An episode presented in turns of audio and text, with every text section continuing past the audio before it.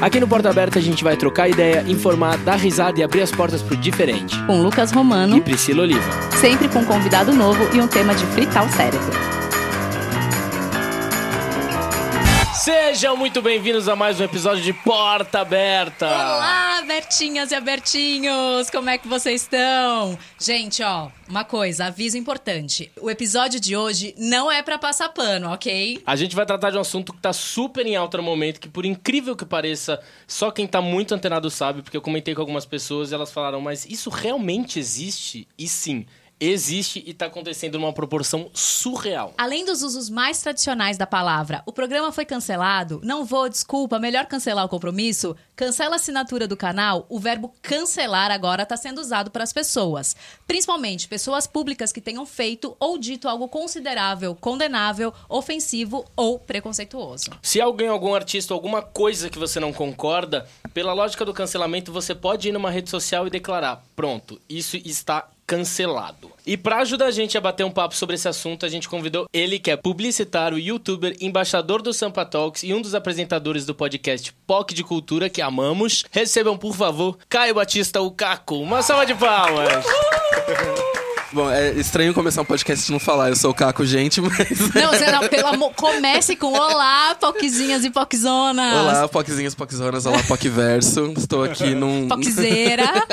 Estou aqui no momento participando desse podcast maravilhoso. Oi. Ai, Caco. Muito obrigado por você ter vindo. Muito obrigada. É um prazer ter você aqui. Você era uma das que pessoas isso, que gente? eu mais queria trazer. Eu sou muito fã do POC de Cultura. e eu adoro, adoro vocês. E assim, como eu te ouço toda semana, então tá aqui com você hoje. Materializar a voz e a Não imagem é? pela primeira vez. É, é maravilhoso. É, é, maravilhoso. E vocês lançaram essa semana, inclusive, o episódio sim, de cancelamento. Sim, né? a gente fez a palhaçadinha, né, de fazer todo o suspense na rede social para lançar o episódio. Achei muito legal o que vocês que, fizeram. Na verdade, casou muito bem, porque assim, a gente não tem nada planejado, né? A gente foi pensando, ah, como que a gente pode fazer uma estratégia para lançar tudo isso e lançar o episódio? Não, e eu acho que vai gerar bastante curiosidade, porque vários podcasts essa semana tiveram a mesma pauta, que é a cultura do cancelamento, Sim. né? Enfim, aconteceram várias coisas aí que eu acho que deu início a, a essa Sim. onda.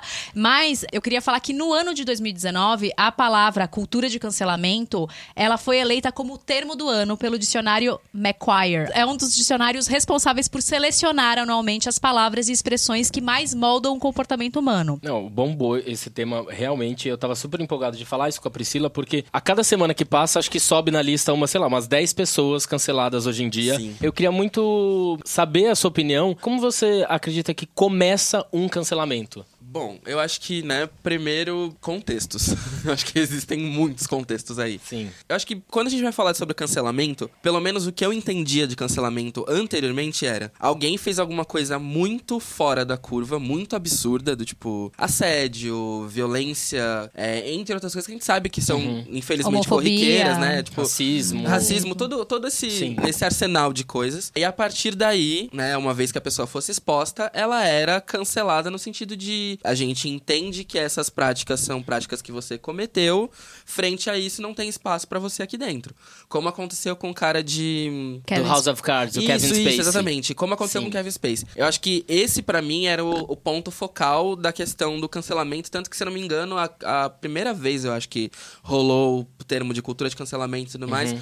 Foi algo posterior ao rolê de Me Too que rolou, que foi uhum. das atrizes falando sobre os assédios que elas viveram e dos uhum. abusos e tudo mais. E se eu não me engano, foi a partir daí que eu ouvi a primeira vez, é. ou que nasceu daí, que seja. É, então, para mim, o conceito é esse. Hoje em dia, a coisa tá bem deturpada. Total. É, assim, um, um, estudo publicado de... pela Universidade Yale, né, avaliou que nos primeiros três meses da campanha do Me Too que você citou, que iniciou em outubro de 2017, as denúncias de crimes sexuais aumentaram em média de 14% nos países avaliados.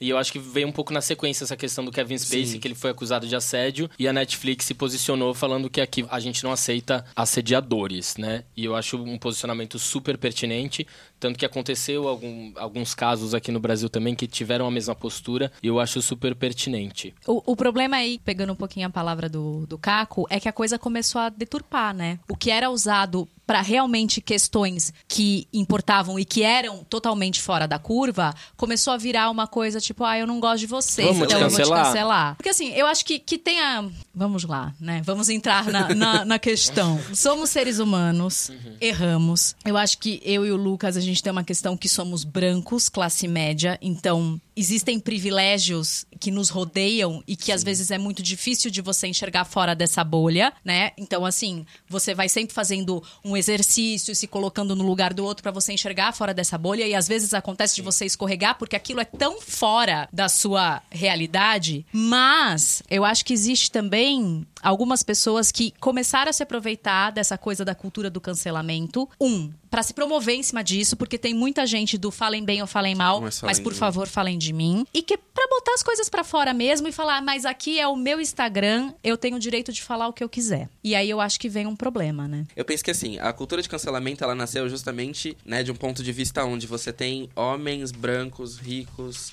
no poder, onde eles detêm informação, detêm possibilidades, detêm oportunidades, detêm uma série de coisas. Então assim, se você for para pensar inicialmente, você tá trazendo a cultura do cancelamento de um ponto onde você tá tirando de pessoas que têm demais e que muitas vezes estão sim tomando condutas erradíssimas que vão levar uma coisa, né, nesse ponto de vista. Só que eu acho que quando a cultura de cancelamento ela vai crescendo e vai tomando essa proporção que tomou hoje em dia, a gente não tá mais focado em saber quem são as pessoas que realmente cometeram erros frente a isso e que de alguma forma não souberam usar o poder que tem. Eu acho que hoje em dia a gente tá indo pra um campo muito obscuro nesse sentido. Como, por exemplo, do falem bem ou falem mal, mas falem de mim. A gente vive numa, numa era hoje em dia que as pessoas, elas gostam de ter pautas levantadas com o nome delas, porque de alguma forma bota o nome delas em evidência. Dá pra perder os dedos da mão contando quantos influenciadores, por exemplo, que se ditam, né, influenciadores digitais, não foram envolvidos em polêmicas de cancelamento, que na verdade foram né, trampolins para que os conteúdos deles ganhassem novas projeções. Hoje em dia, se você é cancelado, dependendo de qual o seu cancelamento, você não perde seguidores e Você ganha, você né? ganha. E às vezes você, tipo, triplica, quadruplica. Isso seu começa a gerar um buzz é, negativo de uma forma que começa a ser surreal. E às vezes eu vejo alguns comentários do tipo, não parem de fazer isso, porque vocês estão dando mais audiência ainda pra esse tipo de coisa. Exatamente. E se você for parar fazendo um paralelo com o, o tempo político que a gente tá vivendo, a gente começou a querer, por exemplo, antes quando vinha uma coisa que era muito fora do que a gente imaginava, até tempos de eleição, até as últimas eleições, eu digo. Geralmente fazia o quê? Não, cara, não dá pra abrir um diálogo em cima disso, do tipo, é uma coisa que não se discute. Passado esse período de eleição, a gente começou a ver que na verdade sim é uma coisa que se discute. Só que o problema é justamente o quanto as pessoas estão discutindo algumas coisas. E com isso, muita gente começou a, tipo, ah, eu quero ouvir os dois lados, e ouvir os dois lados, e ouvir os dois lados, essa opinião muito em cima do muro sobre algumas coisas, que fez com que muita gente entendesse que, tipo, ah, numa cultura de cancelamento eu tenho que ouvir os dois lados. Então, ouvi o cara que tá falando merda e que tá endossando uma série de coisas que eu não gosto, e tem gente que ouve, consome e vira fã.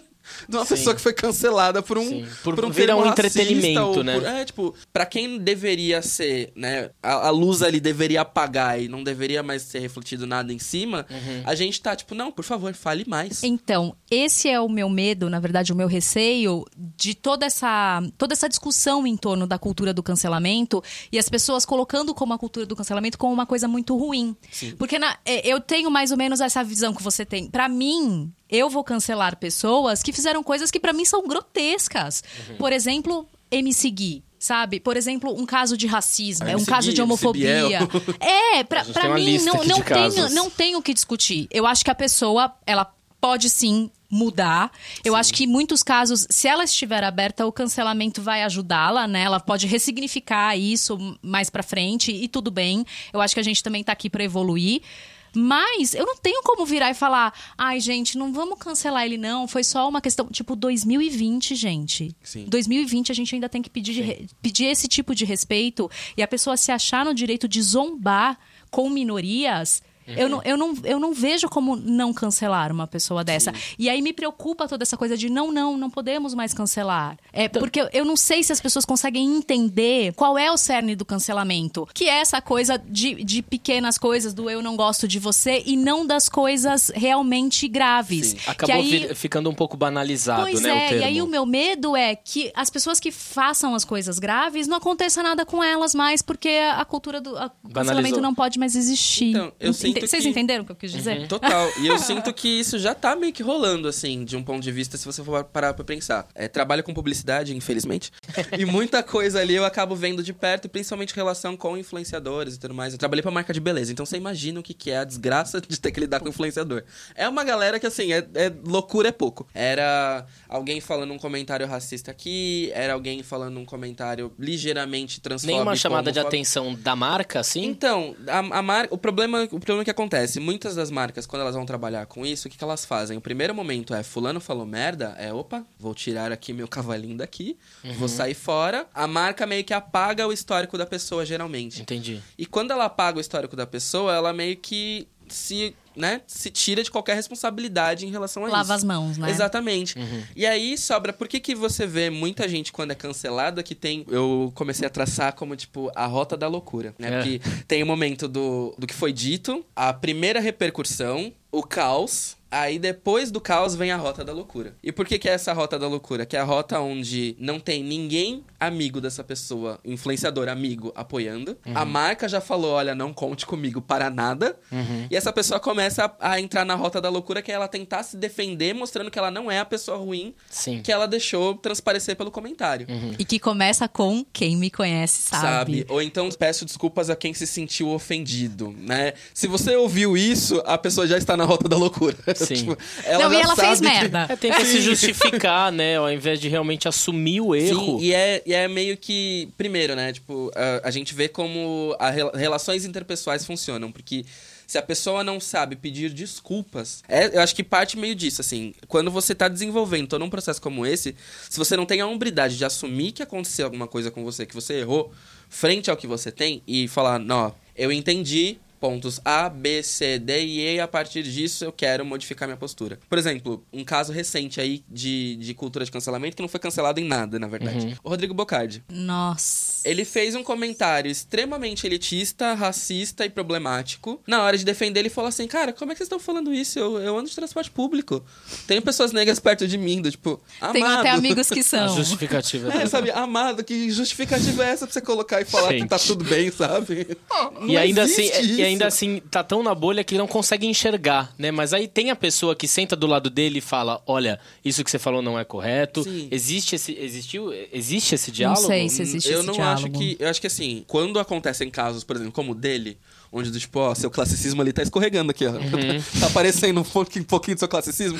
É, eu acho que em casos como esse, com certeza não tem ninguém que represente essa minoria perto dele, uhum. da qual ele tem um acesso para sentar e conversar. Porque Senão se também existisse... ele nem faria esse tipo de comentário. Exatamente. Se existisse, isso não existiria primeira instância, tipo, é básico. Então, assim, é lógico, não existem, como a gente tava falando por, por mensagem, não existem fadas sensatas, uhum. sabe? Tipo, já é bem por esse rolê. Uhum. Não existe alguém que saiba sobre tudo, que seja desconstruído sobre tudo e que acerte sobre tudo. Uhum. Porém, existem comentários dos quais você não faz nem por decreto. Uhum.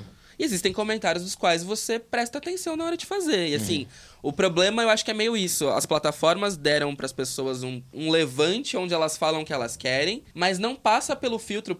Isso, né? A relação é igual em termos de privilégio. Quanto mais privilégio você tem, menos você pensa para falar. Uhum. Você pode ser cancelado na internet, as pessoas podem deixar de gostar de você na internet. Uhum. Some um mês e reaparece pra você ver se não vai, não vai ter gente curtindo você de novo, Sim. indo atrás de você, consumindo suas coisas e tudo mais. E outra, é, infelizmente a gente criou essa meio que cultura de, de fanatismo é um lance de todo mundo achar que precisa ter alguém que vá representar e vá dizer o que você precisa ouvir. E eu queria saber se, se você acha que com as redes sociais e essa coisa. Porque as pessoas são elevadas a patamares, como você falou. Gente, as pessoas são completamente cultuadas. Eu sei que isso sempre existiu, né? Na nossa adolescência.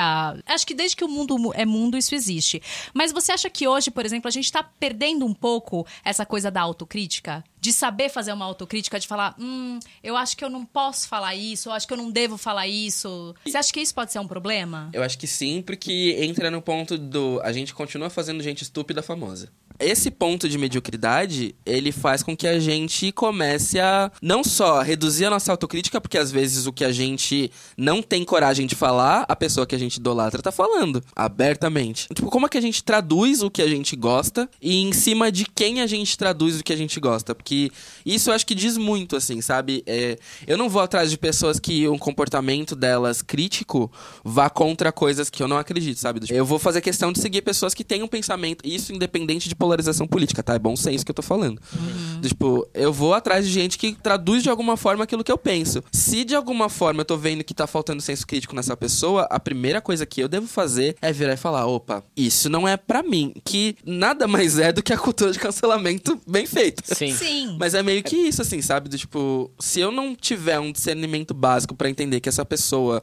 está falando besteiras e passar a ser crítico do tipo, eu não tô afim de ouvir isso, ou não acho que isso deva ser uma piada piada, mesmo que essa piada tenha durado dois segundos, uhum. eu acho que já é um, um processo básico ali de, de autoanálise, sabe? Tipo, de você entender que você não precisa ser o agente de reprodução de uma coisa, porque você vai ouvindo, isso eu parei prestar atenção, é comportamento humano ali. Você vai ouvindo a primeira vez, te choca. Segunda vez, te incomoda. A terceira vez, se você não muda de postura, você acha um jeito de começar a passar o pano, que é virado, ah, não, mas é o jeito de fulano, mas, mas é assim, assim mesmo. Teve uma vez eu ouvi que foi uma frase que assim, eu fiquei muito em choque. Falaram uma merda gigantesca do meu lado. Aí a pessoa ficou sem graça porque ela percebeu que eu fiquei muito incomodado dela. Uhum. Ai, mas não tem ninguém que represente isso aqui aqui. Então tudo bem. Eu falei, não. Não. tipo, de forma nenhuma, sabe? Tipo, não é porque não tem ninguém para se doer com o que você falou que você tá pode tudo falar. bem, sabe? É claro. Justamente sobre isso. Sobre você entender que não é a naturalização do comentário que vai tornar o comentário ok. Uhum. E acho que se a gente já não teve exemplos o suficiente, alguma coisa tá muito errada. Porque, assim, exemplo ruim disso a gente pode listar mil aí. O ser humano, como eu falei de novo aqui, a gente tá falando nos bastidores, o ser humano é horrível. Se você abre espaço para alguém entender que o lado mais horrível dela é suave, do tipo, não, vamos aí, cara, o problema desses casos é que, tipo, geralmente o comentário ruim inicial, ele não para nesse comentário ruim inicial. Ele vai fazer uma trilha de comentários que vão escalando cada vez mais. Tipo, de que lado a gente tá jogando e como a gente tá jogando com a informação. Uhum. Porque isso é uma informação que se chega na mente de outras pessoas que têm uma mentalidade mais fraca ou que não tem um, um discernimento ali muito bem traçado para entender que isso é errado, eu tô fazendo com que novas co coisas passadas ganhem corpo novamente, que é o que aconteceu. Uhum. Falar, tipo, falar que censura é bacana, falar bem de, de torturador, falar bem de ditadura, uhum. falar racismo é besteira, que, tipo, ah, o Hitler era de esquerda, sabe? Umas coisas assim. tipo, é o tipo de coisa que, cara, não faz sentido, sabe? Tipo. Não faz sentido. E isso é palanque que é dado, através de coisas que deveriam ser canceladas desde lá atrás, sabe? Uhum. É, eu queria muito entrar nessa questão do. Existe um limite até onde ir com o cancelamento, porque ah, tem essa questão das pessoas que não são instruídas é, corretamente dentro da sociedade, às vezes fazem um comentário em infortúnio ou algum, algum comentário que a pessoa fala, putz, mas não foi isso que eu quis dizer. Que às vezes, se você sentasse e explicasse para a pessoa, resolveria, mas às vezes a pessoa acaba sendo rechaçada na internet e acaba indo do ódio pelo ódio, no sentido que existe um linchamento na internet, justamente não tendo essa visão de poder enxergar o outro lado, porque ela é tão odiada que a resposta dela para esse ódio é justamente o ódio de novo. Sim. Então acaba sendo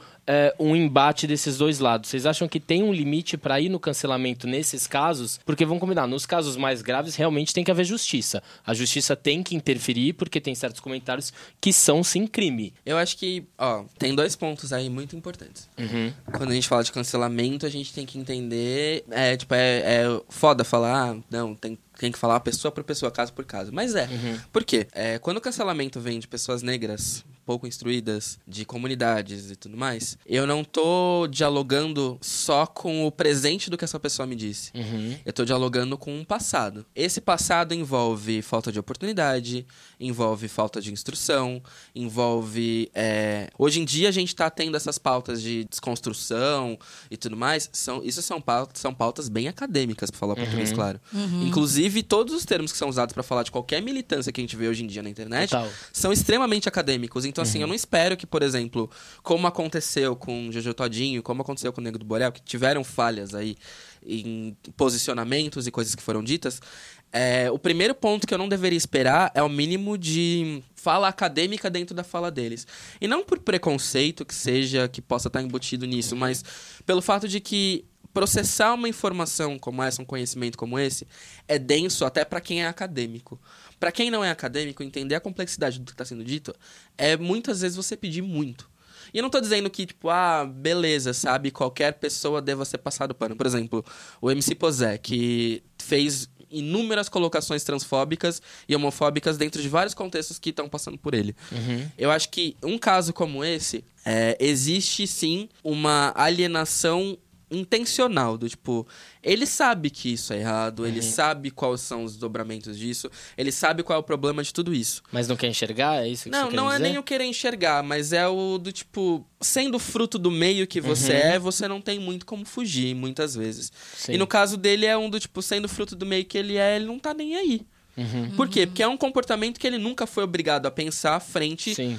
Todos os outros pontos que tinham na vida dele. Então, assim, eu acho que isso é uma, uma questão que o cancelamento nesse caso, eu acho que ele é importante. Uhum. Mas eu acho que o cancelamento, ele deveria vir inicialmente como uma rota de, tipo... Você tá fazendo merda. Um, avi um warning, né? Exato. Tipo, vamos dar um susto pra Exato. entender a gravidade do que você tá fazendo. Exato, porque assim, é, numa dessas, o que aconteceu com, com o Borel, com a Jojo? O apoio e a proximidade que eles tinham de uma elite branca que endossava os discursos deles e dava o palco que eles precisavam, no primeiro momento onde eles erraram, aonde foi parar essas pessoas? Nenhuma delas estava ali do lado pra defender e falar, não. Sabe? E aí, quando foi defendido por parte da própria Anitta mesmo, foi um posicionamento muito tipo, ah, ele é assim mesmo. Não, ele não é assim mesmo. Se você é a pessoa mais destruída ao lado dele, sabendo que ele tá falando besteira, cabe a você, que se diz amiga, Totalmente. sentar com ele e falar assim: Ó, meu amor, inclusive você quer ter essa amizade aqui, você quer meu nome pra endossar suas coisas, Uhum. vai estudar, vai se preocupar, vai, sabe, vai fazer outra coisa. Porque eu acho que calha muito de a gente ter um, um grupo de pessoas canceladas que, quando é branco, rico, privilegiado, tem acesso e tudo mais, tem acesso à informação, burrice é escolha. Pra mim é muito claro, Concordo. burrice é escolha. Eu escolho me alienar, eu Sim. escolho não saber, eu escolho não pesquisar. Agora, no caso de pessoas como essas que, porventura, atingiram um apogeu na vida que nunca passaram antes, mas essas pessoas têm um histórico que não é de informação, não é de acesso, não é de nada disso. E isso, Sim. de fato, prejudica, sabe? Se você não tem alguém pra te ajudar e te fortalecer ali. Que você não vai ter mesmo noção do que você tá falando, sabe? E outra, querendo ou não, ninguém vai estar lá, sabe? Com 12 abas abertas de uma militância de cada coisa, lendo todo de um pedacinho, pra garantir que você tá falando coisa certa, Sim. sabe? Tipo, eu acho que isso é uma coisa diferente de, vamos supor, alguém vira e se acha no direito de falar uma coisa qualquer, sabendo que isso vai ter uma repercussão, sabe? Sabendo que isso vai ter um problema. Uhum. Eu acho que são, são contextos diferentes aí. Eu acho que ainda existe um cancelamento muito seletivo da parte das pessoas. Existe uma tendência muito forte em cima disso, porque é extremamente tendencioso. E eu acho que isso é o problema, porque vira meio que comportamento de formiga em doce. Que é cair um pedacinho do doce, vem todo mundo, todo mundo massacra ali, pega tudo que tem que pegar, vai embora e larga o nada ali. Uhum. E eu acho que isso é o problemático da coisa, porque... Largar o nada, né? Exato, porque... Entender esse contexto. Sim, e, e não só entender o contexto, mas você entender que não é dessa forma que você está resolvendo um problema. Sim, sim. Você tá fechando a porta para um problema. Uhum. Não tô dizendo que você deve dialogar com qualquer pessoa que tá errada. Pelo contrário, não. Mas existem formas de você resolver uma situação e existem formas de você não resolver. Uhum. Eu não acho que nenhum dos cancelamentos que foram propostos aí, a torta e direita, resolvendo de alguma coisa. Até porque se fosse assim, a Anitta não teria carreira mais Sim. Sim. sabe? Do tipo, de tantas vezes que ela foi cancelada, seja por afroconveniência, seja por não se posicionar dentro de militância LGBT, sendo uma mulher bi, como ela mesma se coloca. Entre outras coisas, coisas, eu acho que isso, por exemplo, tendo um espaço de poder, você não se posicionar frente a coisas que fazem parte do seu eu, Uhum.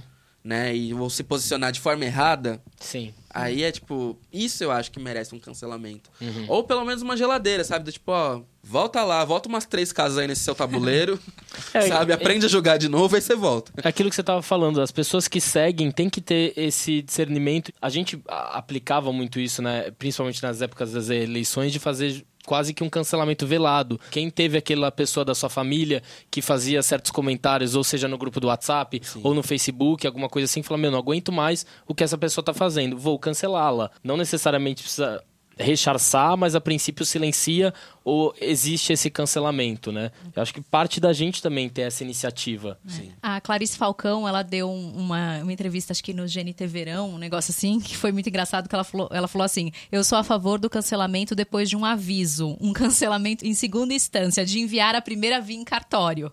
E aí a gente deve criar o sistema de pausamento, você pausa a pessoa. Melhorou? Ok, então vamos conversar, a gente continua. Não melhorou, querido, então vai ser cancelado. Porque, né? Tem esse processinho, eu achei acho maravilhoso. ótimo. É, é, é isso, sabe? É sobre isso, literalmente. Esse Porque... cancelamento em segunda instância. E até uma coisa que, que você falou, Lucas, que eu acho que é importante, ninguém representa ninguém. Sim. Eu adoro esses discursos que são progressistas vazios, assim, nesse sentido que é tipo, fulano me representa, do tipo, amada, não representa. Não tá passando as mesmas coisas que você, não passa pelos mesmos problemas que você, não tá preocupado com o que você tem de preocupação e não vai, quando chegar num espaço, traduzir tudo aquilo que você precisa. Por quê?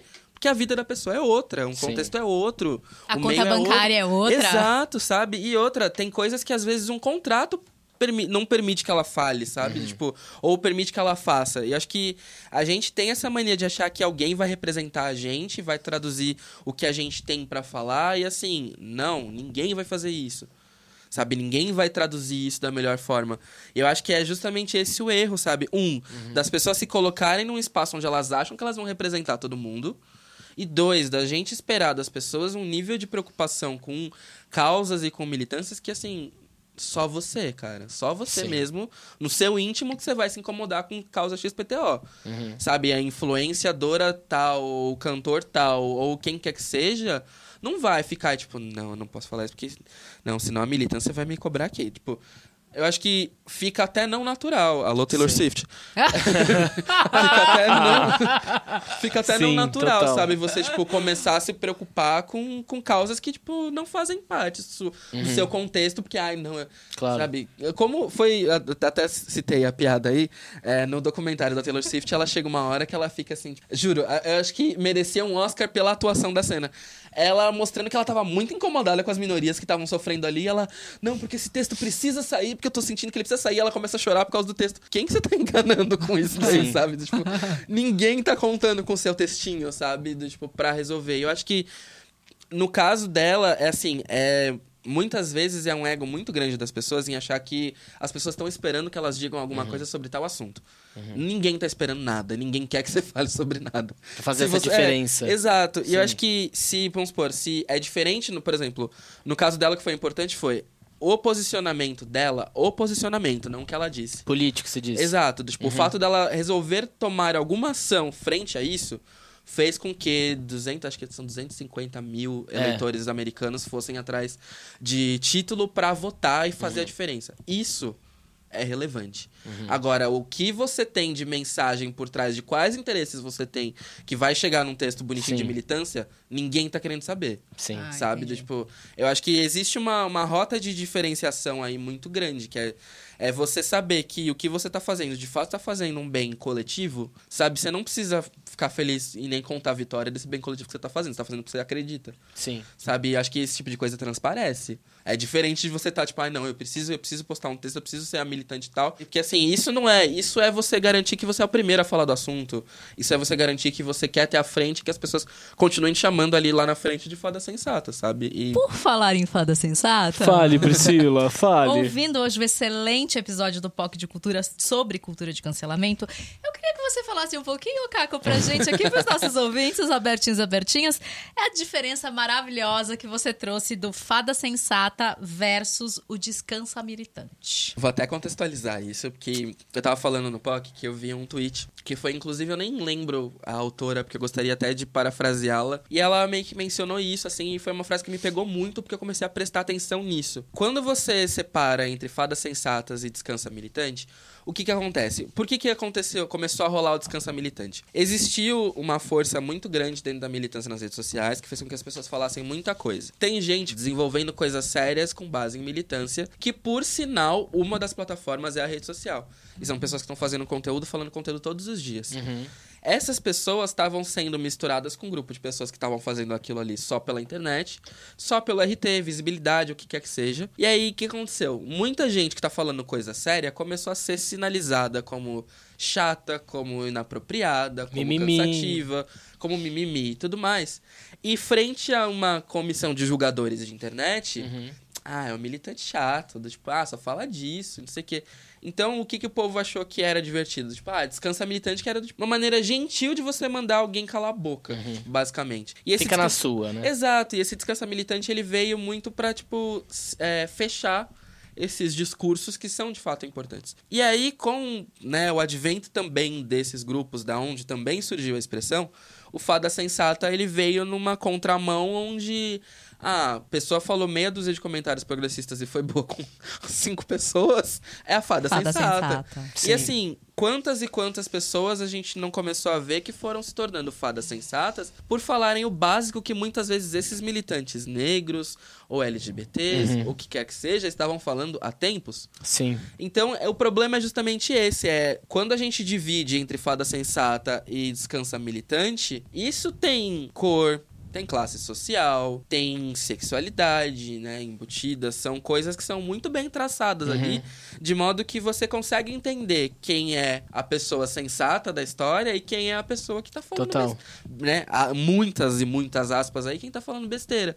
Quantos discursos vão ser, vão ser esvaziados com base nesse descansa militante, onde na verdade a gente né, acaba dando voz pra isso quando uma pessoa branca privilegiada no alto Sim. dos direitos dela tá falando, sabe? Do tipo, eu não quero ouvir a Gioban- Giovanna Eubank falando o quanto é importante lutar contra o racismo. Se eu tenho Isa, Carol Conká, Ludmilla, Sim. entre outras pessoas falando, ainda que ela seja mãe de duas crianças negras. Uhum. Ela não tem, por exemplo, é uma- um exemplo, tá? Gio, você tá ouvindo? Um beijo.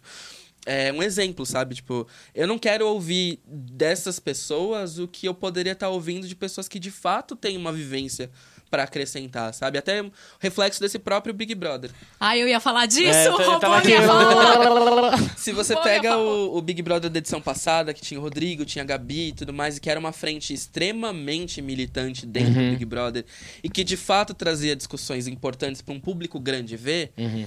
Esse pessoal foi taxado como chato e foram tirados a um por um, porque não mereciam espaço de falar o que estavam falando. Mas por que que agora, numa edição como essa, a Marcela, que tem os mesmos pensamentos progressistas voltados ao bem comum e à coletividade e tudo mais, é tida como fada sensata quando ela fala o óbvio? Porque isso é relevante nesse momento agora e antes não, era. Exato. E não só a Marcela, né? Sim. É um bando de mulheres. Assim, eu não estou diminuindo o que elas estão falando, é importante. Elas, eu, ok, eu acho que a- traz para discussão. Acho que muita coisa está sendo discutida por conta do Big Brother, mas por que, que a gente só para para ouvir quando é um bando de mulher branca com a conta bancária bem recheadinha? A questão é desvalorizar o que estava sendo dito antes. Eu não tinha assistido a edição passada, mas eu fiquei chocado de assistir. Quando eu assisti alguns vídeos e vi eles conversando ali na mesa da edição passada, questões super relevantes e as pessoas com que eles estavam conversando não conseguiam enxergar, eles super abertos ao diálogo, explicando exatamente e que justamente nessa edição elas tentam explicar, mas ainda assim são rebatidas, são ditas justamente como você citou de fada Exato. sensata. E, e o, o que eu acho muito curioso nesse sentido é que pra existir uma fada sensata, ela precisou apanhar de alguém, né? No sentido de, tipo, apanhar, apa- eu digo apanhar da militância, que é do tipo, você levar um tabefe de alguém e falar, não, não é assim, amor.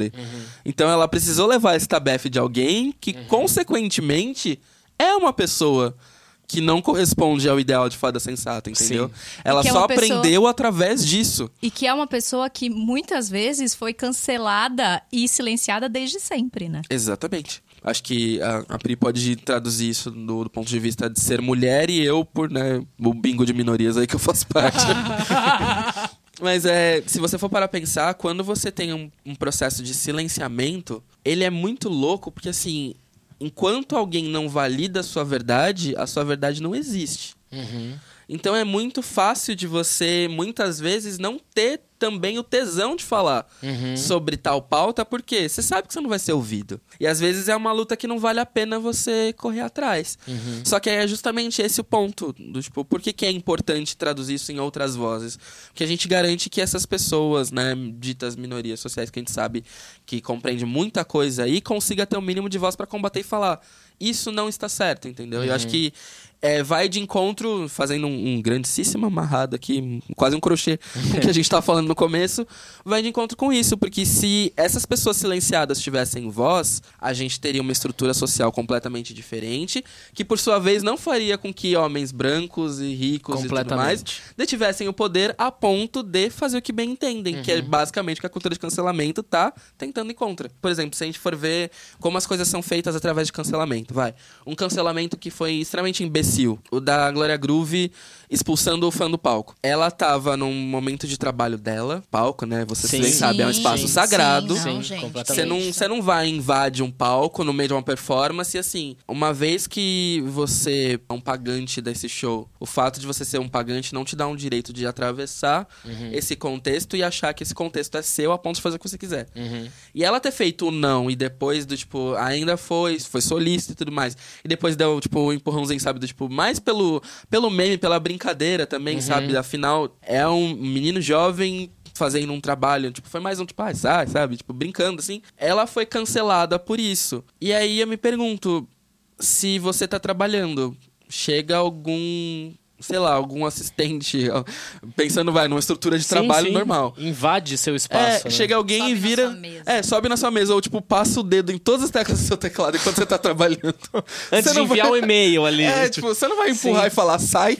Sim. Ou se no meio de uma apresentação de trabalho pro, pro cliente, você tá apresentando pro cliente e alguém vira e começa, tipo, sei lá, cantar uma ópera do seu lado. Você não vai falar cala a boca? Por favor, dá licença.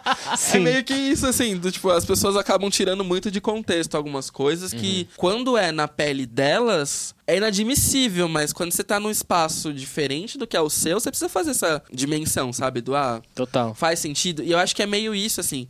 Quando a gente começa a cancelar por esse tipo de idiotice, a gente tá literalmente tirando qualquer possibilidade de análise séria de um contexto e colocando como se, tipo, ah, não, tá valendo aqui. Uhum. Eu posso falar o que eu quiser, porque, ah, é minha opinião, minha opinião funciona. Da mesma forma, né, sendo justo com, com a Anitta, nesse caso, todos os cancelamentos que ela, que ela passou foram justos? Não. Teve cancelamentos dos quais ela foi cancelada injustamente, mais por gente que não gosta dela enquanto pessoa? Uhum. Sim. Ela pode ser uma pessoa complicada de trabalhar. Querendo ou não, como até o Hilário falou, ela é uma mulher com posicionamento afirmativo dentro de uma indústria extremamente machista e problemática, da qual muitas vezes ela precisa assumir esse papel para ser ouvida. Uhum. Assim como várias outras cantoras também fazem de um mesmo caminho. Uhum. E aí eu fico me perguntando, tipo, até quando a gente acaba sendo muito parcial nessas coisas, com base em coisas que a gente não para pra entender a fundo o que tá acontecendo, sabe? Tipo, não para pra entender a fundo quais são as questões que passam em meio a isso e a gente cancela por, tipo, existem pontos que são realmente canceláveis, mas tem pontos que a gente olha e fala, meu,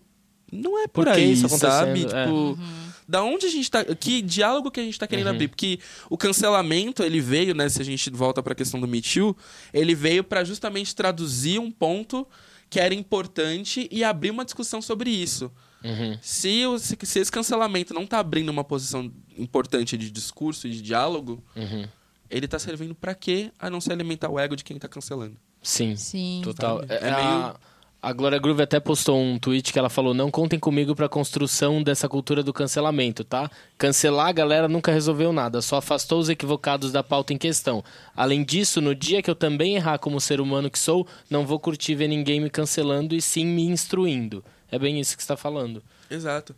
É, eu acho que conhecimento compartilhado é conhecimento dobrado. Eu repito essa frase pelo menos umas 15 vezes uhum. na minha uhum. vida e no meu dia a dia, porque é meio que isso. Se eu não tô usando, lógico, dentro de questões inúmeras, mas se eu não tô usando o meu conhecimento de alguma forma para instruir que seja, uhum. eu tô usando esse conhecimento para mim. E se ele tá guardado comigo, o que, que adianta, sabe? Do tipo, o que, que eu tô fazendo com ele no fim das uhum. contas? Porque eu não vou estar tá chegando em ninguém, eu não vou estar tá modificando a vida de ninguém, eu não vou estar tá traduzindo nada, eu vou estar tá simplesmente guardando conhecimento. Sim. Eu acho que, lógico, se virar, botar um racista na minha frente e falar assim, ah, dialoga com ele. Cara, eu não vou dialogar com ele por N questões, mas eu acho que isso são casos mais extremos. Como, uhum, por exemplo, eu não vou uhum. botar uma mulher na frente de um abusador.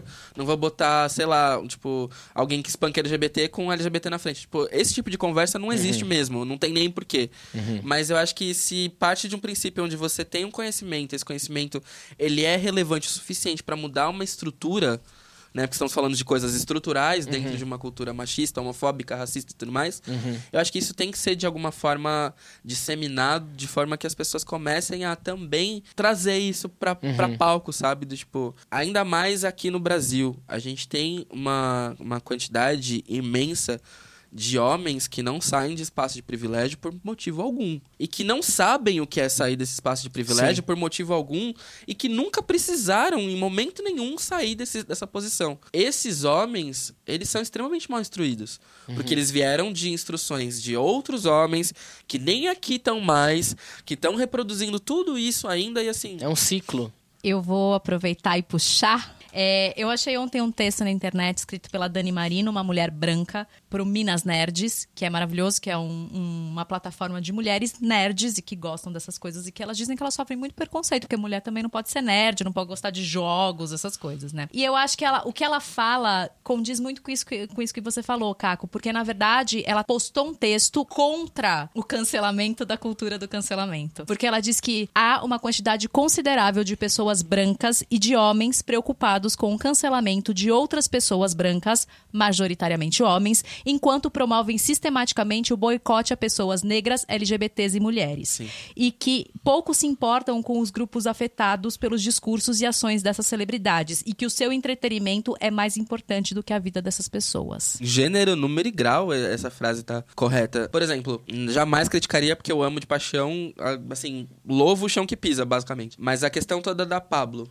com o Rico Dalassan, que foi o que eu comentei no POC também. Para quem não sabe, foi lançada a música, a música era de autoria do Rico, tinha toda a questão de, do Rico ter feito a letra, a produção tal. Foi por isso que a, que a música saiu das plataformas? Foi, foi, foi. foi por isso. Foi por isso. Ah, entendi. E aí foi agora? todo, foi todo o rolê do tipo, e o que aconteceu? Dentro disso, por questões legais que não envolvia a relação Rico versus Pablo, porque não existe um problema entre eles. E é engraçado que foi implantada na indústria colocando a Pablo como tipo uma mulher, uhum. entre muitas aspas, contra um homem um negro. Homem Sim. E não considerando, tipo, Pablo, drag queen, homem cis. Então, assim, né, já foi essa narrativa que já foi facilitada uhum. através de, um, de, uma observação falha. Frente a isso, as pessoas acabaram meio que colocando o rico como o malvado da Mas situação. Mas o que, que aconteceu? Ele não estava sendo pago pela performance que a música estava ah, tendo. Uhum. E o que ele falou foi simples: falou, paguem a bicha preta. Ponto. Do tipo, eu fiz um trabalho, o trabalho tá performando bem. Claro. Eu tenho direito aos é acessos disso, vocês têm que me pagar. Mas causou-se tanta coisa em cima disso que, tipo, o rico foi cancelado. Ele tava num período de ascensão comercial da, uhum. do trabalho dele que talvez ele não tenha mais esse, essa secção comercial novamente. Como essa, essa narrativa, essa trajetória está sendo desenvolvida quando ela chega em pessoas pretas, sabe? Uhum. Ou do tipo, até mesmo em, em outros casos de pessoas pretas, pessoas LGBTs que cometem algum tipo de, de deslize ou que estão clamando pelos seus direitos, de alguma forma tem essa visão distorcida aí. Por que, que as coisas acontecem desse jeito? Por que, que a gente ainda tem essa dificuldade de cancelar pessoas brancas e ricas e, tipo, não ver problema no que elas falam ou fazem, Sim. sabe, até hoje. Tipo, ah, não, ele passa.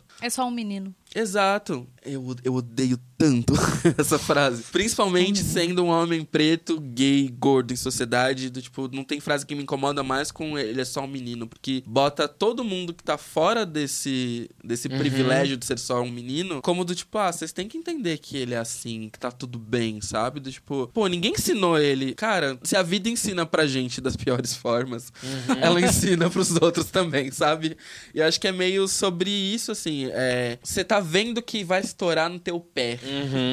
E você quer tirar o pé logo antes Sim. que isso, sabe, dê mais dano, eu acho que é muito confortável ser um homem branco nesse sentido, porque você tem a política de contenção de danos. Tem sempre alguém pra fazer isso lá pra você. Sim. Sempre alguém que vai diminuir a história, vai falar que você é um menino, vai falar que você não sabia, vai falar que não foi intencional, sabe? Eu acho que Fala que você tem um bom coração. Exato, sabe? Do tipo, não, que vocês não entenderam direito o que ele quis dizer. Não foi assim. Sabe? Meu ovo, sabe? Não é por aí. Não, sabe? Quis dizer sim, falou sim. E assim, e falou porque sabia que não ia ter repercussão. Uhum, e eu acho que o mal, o mal da, nossa, da nossa civilização atual, assim, no geral, é meio isso. É você achar que não tem repercussão coisas que vão ter repercussão o resto da vida, sabe? Do, tipo, se a gente tá é, é, caminhando para que essas pautas sejam cada vez mais presentes na nossa cultura, pra gente começar a diminuir os danos que elas mesmas causarem, a gente não pode virar numa uma contra-maré e falar, não, foi sem querer, sabe? Ah, não foi, não foi assim. É, e eu tenho muito uma questão com isso já faz um tempo já. Que eu acho que é o seguinte, né? As redes sociais aí, a galera, milhões e milhões de seguidores. Eu acho que todo mundo, independente, eu não tenho quase nada de seguidores. Mas eu acho que, a partir do momento que você tem uma rede social, você tem total responsabilidade sobre aquilo que você posta ali. Quanto mais seguidores você tem, mais responsabilidade você tem ali dentro. Falta a pessoa do bom senso. Sabe a pessoa do bom senso que vai falar: hum, Isso não, hein? não, Isso é pra todo mundo, né? E é isso, sabe? E aí eu acho que existe uma coisa também da pessoa se perder na, na própria loucura de, meu Deus, eu tenho milhões de seguidores, eu Sim. posso tudo. E aí você fala, querido, cadê a tua responsabilidade? Também não tem um número absurdo de seguidores, tem um número razoável, mas isso não quer dizer absolutamente nada frente nada. Mas se eu já me preocupo no que eu vou dizer, sabe, do tipo, o que, que eu tô disseminando, e ainda mais que, né, eu tenho um programa que é ouvido pelas pessoas, eu tenho um canal que é assistido pelas pessoas e a minha presença é vinculada ao que eu falo. Eu preciso me preocupar com o que eu tô falando. Claro.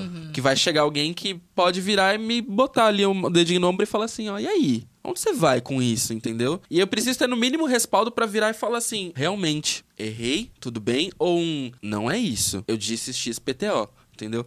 Eu acho que é muito cômodo como esse processo de, de, né, de crescimento que as pessoas entendem em rede social meio que bota as pessoas num ponto onde elas acham que elas são imunes a qualquer crítica. De novo, voltando questões bíblicas aí. Sabe, se Jesus influenciava 13 pessoas aí e ainda assim ele foi cancelado. Sim. Amor é você com 10 mil, 20 mil. Vai não tá ser. imune, sabe? Um dia vai acontecer. Exato. Ai, E eu acho que isso. Eu acho que o problema. Né, tipo, é a regeneração das pessoas que foram canceladas que precisa acontecer de uma forma diferente. É, Eu acho que se a gente não traz insumos para que isso seja debatido de- sobre um novo ponto de vista, ou que essa pessoa não seja minimamente. Eu acho que, lógico, cabe a pessoa, né, sentar, estudar, se posicionar. E assim, não é um. Ó, agora eu sou do bem, hein? A- Agora eu não falo mais besteira, agora vocês podem confiar. Não é isso, sabe? Tipo, não vai ser essa trajetória que vai fazer com que as pessoas te amem de novo, ou que confiem em você de novo, ou que queiram curtir você de novo. Ações valem mais do que palavras. Palavras você senta, você tem um discurso bem escrito por um PR, você tem um, uma, um vídeo bem amarrado por uma, uma transmissão de TV. Um texto bem decorado. Exato. A menos que você seja incompetente como o nosso presidente que não consegue fazer uma live, tem alguém pra te ajudar nisso, sabe? Nem falar. Sim. Eu acho que, então, assim, não, não tem justificativa, sabe? Mas tá acontecendo muito isso, né? Do, principalmente essas ca essa caça às bruxas que tá acontecendo no Twitter das pessoas retomarem tweets de 2010, 2011 e aí, tipo, colocarem aí em xeque e as pessoas terem que falar, putz, mas eu mudei, eu tô diferente. Co- Como vocês enxergam isso, assim, des- de- dessa troca que existiu? Porque muitos famosos acabaram sendo é, execrados por tweets do passado, mas tem aquela questão: é, as pessoas mudam, as pessoas se transformam, mas ainda assim ela tem que ser responsabilizada pelos atos que já cometeram um dia. É que existem deslizes e existem valores, né? Sim.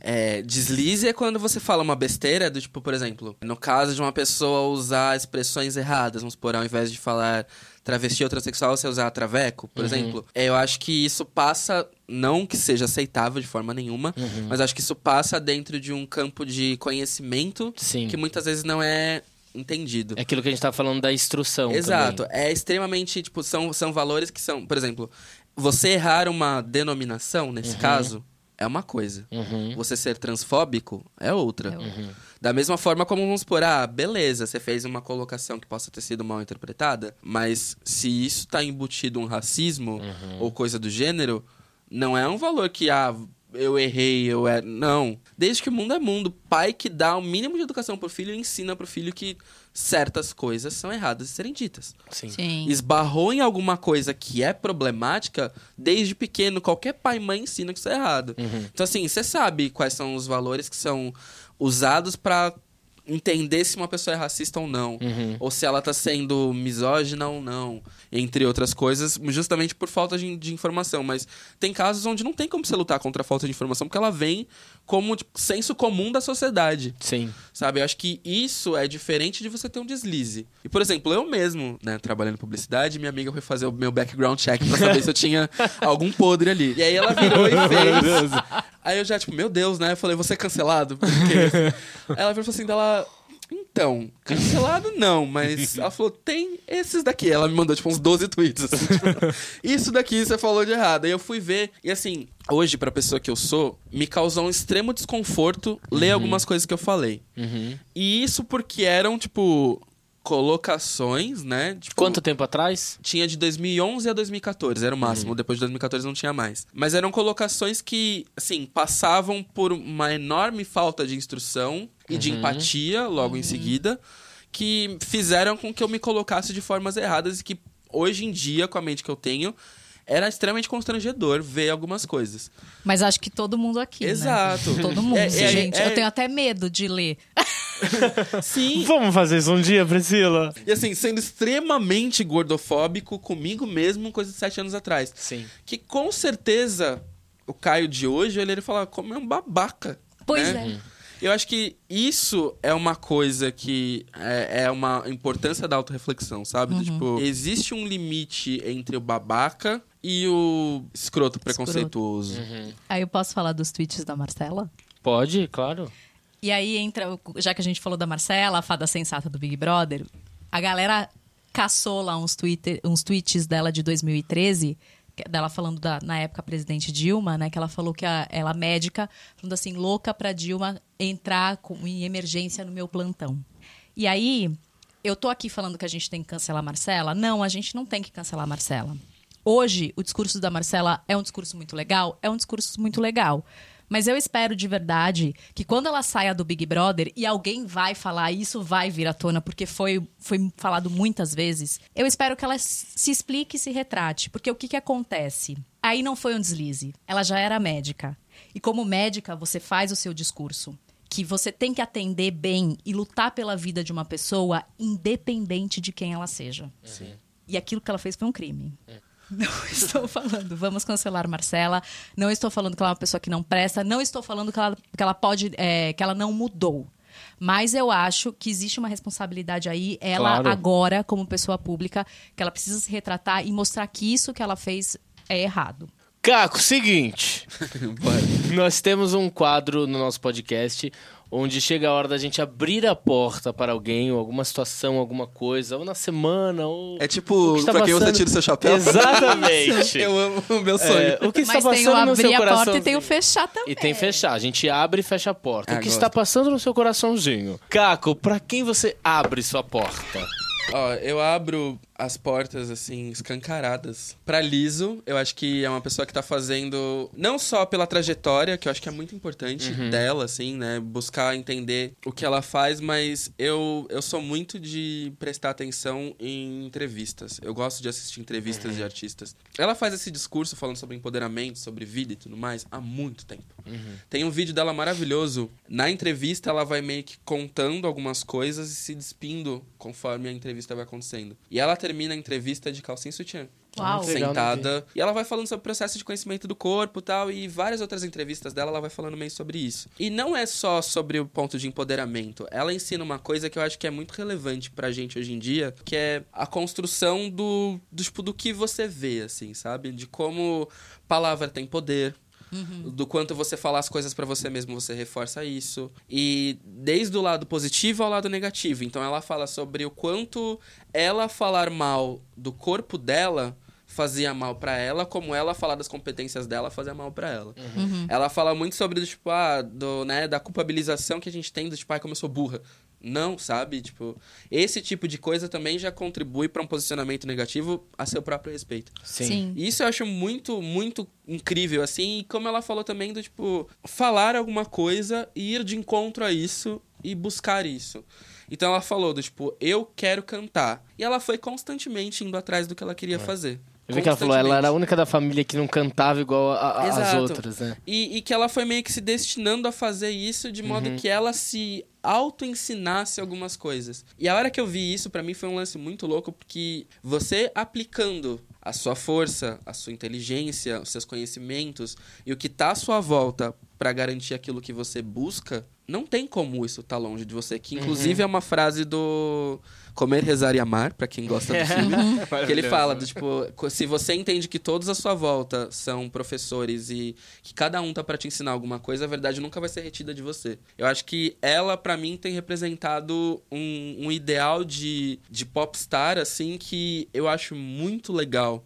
Arrasou. Eu amei a entrevista que ela deu pra aquele repórter da Folha de São Paulo, que ela deu umas belas respostas pra ele. Foi maravilhosa aquela entrevista. Olha, vergonha na cara deles de Foi. colocar alguém tão despreparado e tão. Foi ridículo. Ela deu um, É, tapa na cara tipo- maravilhoso.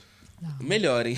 Não faça isso. Exato. Pri, pra quem você abre sua porta? Então, a gente, a gente vai entendendo, né, ao longo da vida, quando a gente quer entender também, quando, a, gente, quando a gente quer se abrir para isso, é, o quanto, sendo uma mulher branca, classe média, o quanto a gente é, é privilegiada, né? Eu sempre falo que o que eu mais descobri fazendo o podcast, esse é o nosso 16 episódio, né? Mas o que eu mais descobri nesses 16 episódios é o quanto eu sou privilegiada. Então hoje eu vou abrir a porta para as pessoas que me ensinaram a enxergar, sabe, para fora da minha bolha, para tentar entender a dor do outro, para tentar entender que não é fácil, que não é assim, que as pessoas não têm a mesma oportunidade que eu tive, o mesmo privilégio, que elas não são vistas da mesma forma que eu.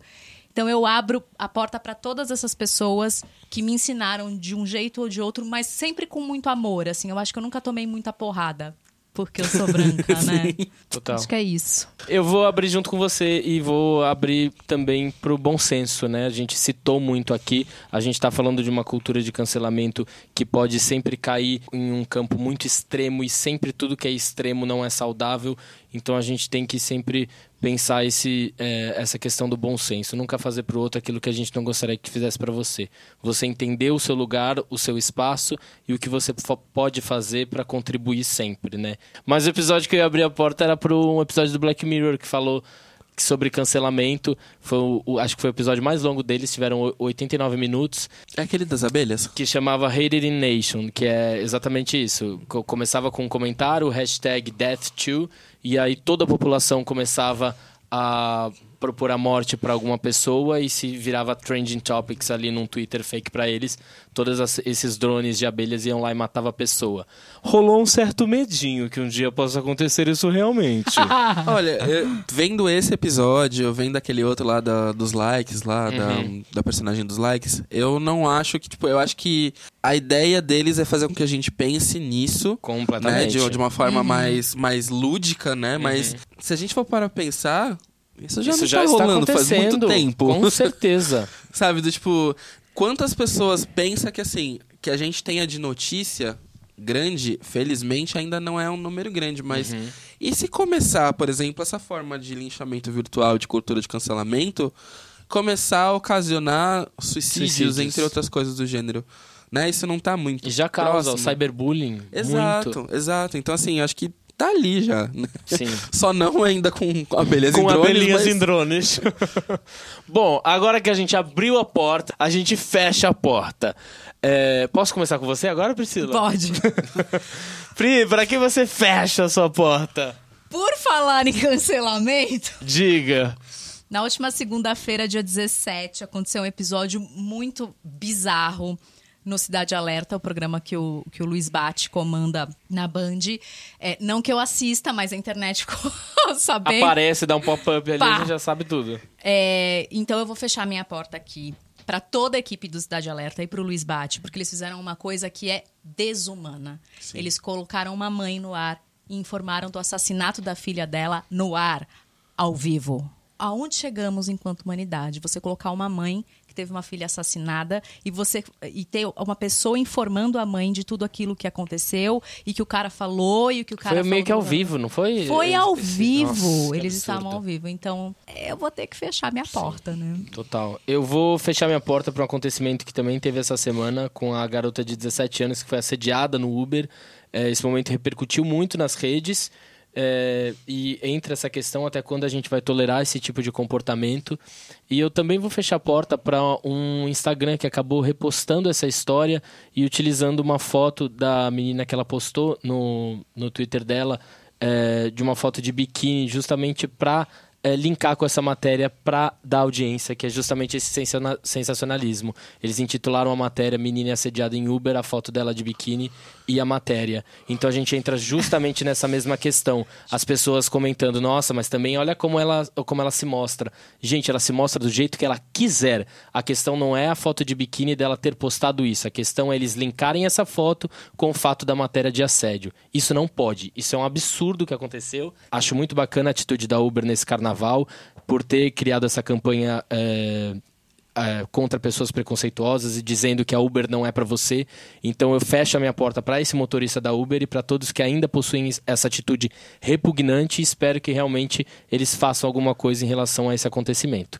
Então minha porta fecha para o que aconteceu.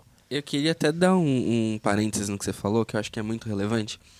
É, uma vez que você usa da publicidade para falar que certas coisas não são cabíveis dentro do seu espaço, né, enquanto empresa, que foi como a Uber fez, não dá para você ter casos de racismo onde pessoas são expulsas do, do Uber toda hora, casos de transfobia onde é, passageiras são agredidas, expulsas, não dá para ter um caso de assédio como esse. Então acho que assim, passou da hora dentro de regulamentações e tudo o que está sendo acon- acontecendo, Sim. passou da hora de ter uma, uma organização um pouco melhor na hora de lidar não só com, com passageiros, como também lidar com motoristas.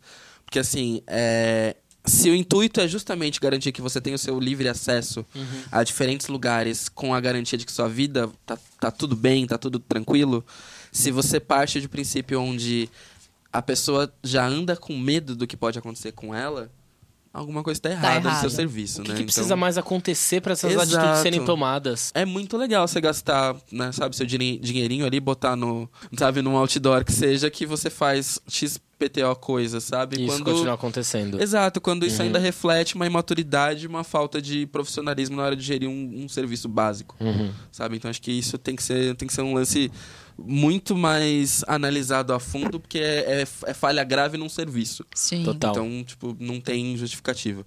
Eu acho que, né, aproveitando pra Aproveite e pra que você Fecha a fecha a sua porta. Pra fechar a cara? porta, eu vou voltar com o mesmo ponto que eu comecei falando no podcast. As pessoas são horríveis, então eu fecho a minha porta, minha porta pras pessoas. Eu engasguei. Maravilhoso. Eu fecho minha, minha porta pro ser humano, assim, no geral. Em grande maioria, eu fecho a porta porque, nossa senhora, sabe? Não dá. Deu ruim. É, faz um recall aí que não, não deu certo. Vamos dar um reboot em tudo, por favor, minha gente. Bom, galera, seguinte, pra dar uma resumida de tudo que foi discutido aqui, é fato. É, as pessoas erram crimes, é, não só podem, como devem receber a devida punição perante a justiça, mas cancelar as pessoas, de uma certa forma, parece não ser tão efetivo no sentido de mudar o comportamento e tendência das pessoas. E assim, ó, Brasilzão, é muito simples, que é tudo uma questão de bom senso e empatia. Não faça com os outros aquilo que você não gostaria que fizessem com você. É isso, tá? E ó, o que precisamos realmente é fornecer a oportunidade da mudança e trazer a conversa para um lugar mais consciente e inclusivo. E caso seja sério, a justiça vai se encarregar do resto. Caco, é, a gente queria saber para as pessoas acompanharem seu trabalho, onde elas te acham. Vai, vou- vamos começar pelas redes, que acho que é mais fácil. Abra seu leque aí. É, se me procurar no Instagram é caco.bapt, B-A-P-T, P de porta, T de tatu. Então, pra quem achar, é só jogar meu nome lá, caco.bapt, você me acha, vai ver os close que eu dou lá de vez em quando. é, pra quem quiser me achar no Twitter, é Caco Bapt, mas se você digitar Paquita Preta, vai aparecer a minha cara lá. Se você colocar Paquita Preta, vírgula, bicha sinistra, apareça eu. É, e aí, também, quem quiser me ouvir em outros lugares, eu tô no Poco de Cultura. Toda semana aí um episódio novo pra gente. Vão ter alguns projetinhos esse ano? Vão, então vai ter mais caco por alguns lugares. Então, né, quem acompanhar vai saber. Mas tem também meu canal, vamos falar. E tenho pensado em muitas outras coisas também, mas ele também tá lá pra quem quiser ter um pouco de, de, de conteúdo meu. Tem bastante coisa do que eu falo aqui sendo explicada em formas, de outras formas do canal. Tem algumas coisinhas por lá, então é só me seguir que encontra. Eu posso deixar um beijo. Posso mandar um beijo? Mande. Não, gente, Caco, muito obrigada. Eu queria muito ter um, um episódio com você. Eu sou muito, muito fã do POC de Cultura. Gente, eu sou POCzete. E aí eu queria mandar um beijo muito especial pro Felipe, pro José e pro Hilário, que se formam aí Beijo, o, o turma. quarteto do POC de Cultura. Ó, o convite aqui tá feito. Por favor, queremos todos aqui Pra debater Vambora. conosco. Pra debater. E, gente, de verdade, o podcast deles, assim, é um dos É meus favoritos. É uma delícia. Eles debatem temas super sérios, assim. Eles falam muito sobre as dores e as delícias da comunidade LGBTQIA. E é muito importante. Então, um beijo pros POCs, que eu adoro! Beijo, meninos. E pra você que tá ouvindo a gente, todo sábado a gente vai estar aqui pra bater um papo. Segue a gente no Instagram, arroba Porta Aberta Podcast, que a gente tá aberto pra sugestões, críticas. o que vocês quiserem pauta, gente, manda pra gente o que que vocês querem que a gente fale aqui, que a gente vai falar. Exato, é isso aí. É isso aí. Beijo, galera! Beijo, gente. Tchau!